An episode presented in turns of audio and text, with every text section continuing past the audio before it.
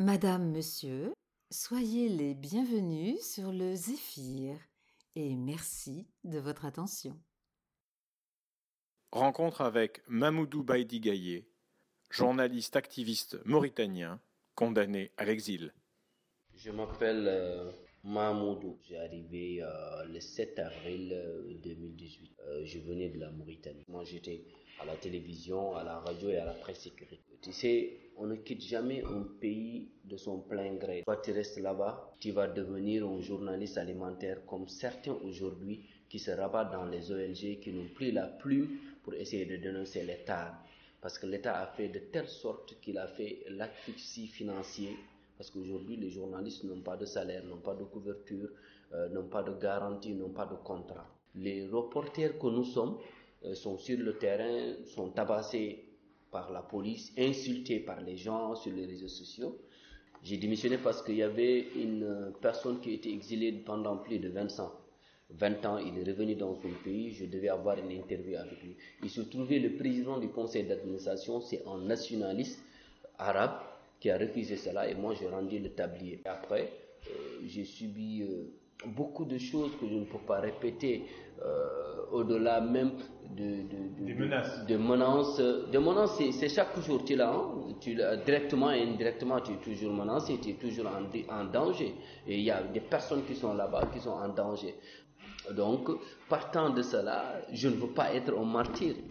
Je ne veux pas attendre d'être arrêté pour demander de l'aide. Aujourd'hui, le, le, plus grand, le, le, plus grand opposant ou bien le plus, euh, la, plus grande personnalité qui lutte contre l'esclavage, malgré l'influence, malgré euh, ses, ses, portes d'ouverture, malgré tout ce qu'il a aujourd'hui, il est en prison.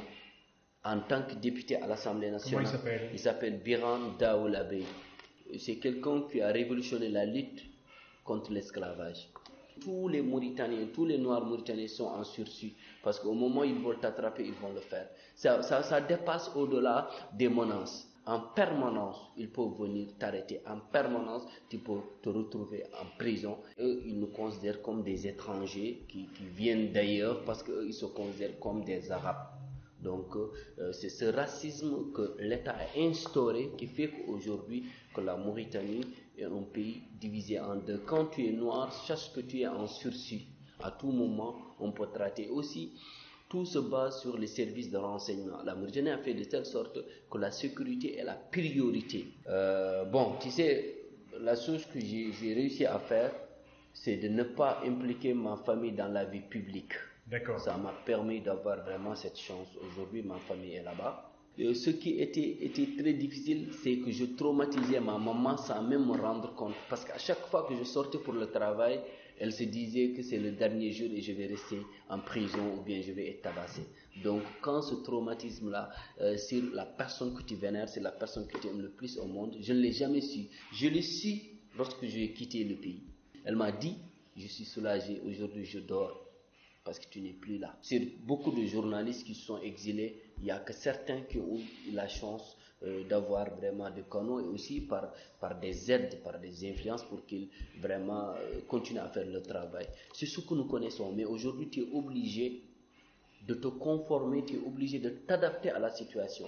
Parce qu'au moment où tu étais dans un pays où tout le monde te connaissait, tu étais une star, aujourd'hui, tu es dans un pays où tout le monde a un autre regard. Tout ça, c'est le parcours du combattant. C'est-à-dire que dans notre métier, dans notre pays, on se battait, mais ici, on revient aussi pour nous battre. Donc, éternellement, on est en train de nous battre pour essayer d'avoir vraiment une vie meilleure, avoir euh, travaillé pour la liberté du monde.